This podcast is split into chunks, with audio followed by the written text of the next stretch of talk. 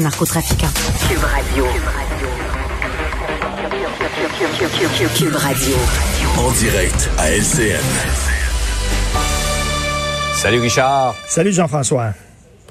Bon, le troisième lien à Québec euh, devient tout d'un coup pas mal plus concret dans sa conception et dans son coût également. Ça pourrait coûter entre 6, 7 et jusqu'à 10 milliards de dollars. Tout à fait. Alors, on veut lutter contre le trafic. D'ailleurs, les gens de Québec qui nous écoutent, bouchez vos oreilles deux minutes, OK? Bouchez vos oreilles. Jean-François, on va se parler en tant que Montréalais, là. Quand les gens de Québec... moi, je suis, je suis québécois natif de, de, Québec, moi. OK. Quand les gens de Québec... Est-ce qu'il faut que je me bouche les oreilles, moi aussi? Quand les gens de Québec parlent de trafic, là, vous savez pas c'est quoi le trafic. Vous avez aucune idée. Vous autres, ce que vous appelez le trafic à Québec, nous autres, on appelle ça la course de F1. OK, c'est ça, là, vraiment, là. Vous voulez voir du trafic, du vrai trafic, venez chez nous. Ça me fait penser quand les Français parlent de tempête de neige. Puis là, tu regardes, il y a 3 cm qui sont tombés.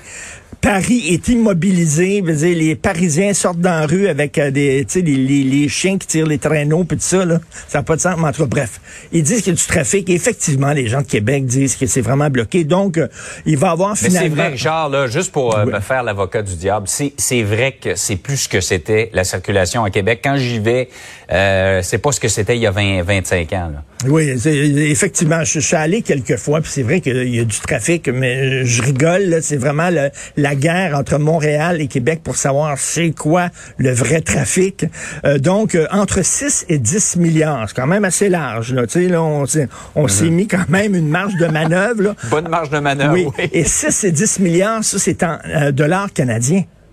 Parce qu'en dollars mhm. québécois, à ta minute, on sait que ça coûte toujours plus cher. Là. Alors, mettons que c'est 10 milliards, là, OK, là?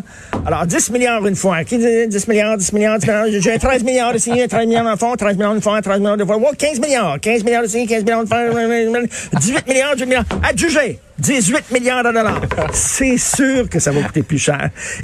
Et, on dit qu'il manque de projets collectifs, de projets de société au Québec, là, mhm. euh, qui, euh, tu sais, pourquoi pas un chantier pour une fois qui va être surveillé, où on va surveiller les mmh. coûts, où les dépassements de coûts ne seront pas complètement délirants, où ça coûtera pas deux fois le prix comme c'est toujours le cas. Ce serait le fun que Québec devienne, tiens, la première ville à faire ça, que vous deveniez un modèle à Québec en disant, nous autres, là, mmh. on va vraiment vérifier c'est quoi, parce que c'est cher, là de 6 à 10 milliards de dollars.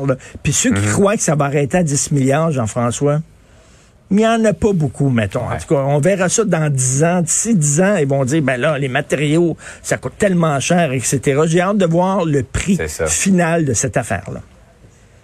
Quand même, deux, trois fois le pont-tunnel Louis-Polyte Lafontaine, c'est tout un ouvrage qu'on s'apprête à, faire. Espérons, et pour faire un lien avec ton deuxième sujet, Richard, qu'il y aura beaucoup de contenu québécois parce que l'achat local, c'est bon aussi pour l'État. Exactement. Il y a une entreprise Artopex qui fabrique des meubles et là qui disent lorsque le gouvernement achète des meubles pour ses bureaux, ses ministères, ses organismes, ses sociétés d'État, 70% euh, des meubles achetés par le gouvernement sont achetés à des entreprises Québec. Et là, les gens d'Artopex disent, ben, comment ça se fait que c'est bien beau le plus bas soumissionnaire, mais il mhm. devrait avoir un critère comme quoi on privilégie les entreprises québécoises. Il me semble que ça tombe, ça tombe sous le sens. Comment ça se fait que c'est pas déjà mhm. le cas? Écoute, lorsque, parce qu'on nous dit d'acheter local, hein, quand c'est le temps d'acheter des fruits et des légumes, on est dit achète local. Et pendant ce temps-là, le gouvernement, eux autres, là, achètent en Inde, en France, etc.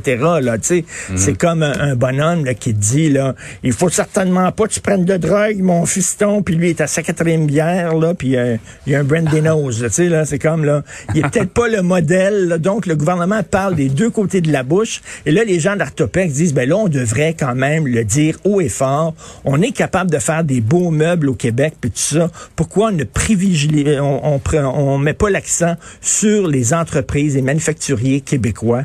Il me semble que ça tombe sous le sens. Le panier bleu, c'est pas rien pour... Euh, si c'est bon pour Pitou, le panier bleu, ça devrait être bon pour Minou aussi. Effectivement, il faut toujours y penser. Nous-mêmes, comme consommateurs dans nos achats, on s'attend à ce que le gouvernement fasse la même chose. Tout à fait. 20 milliards! 20 milliards ici, j'ai 20 milliards. 22 milliards ici, 22 milliards. là. Euh, on va changer d'idée sur le troisième lien, ça va devenir trop cher. Bonne journée. Salut, Salut. Bonne journée.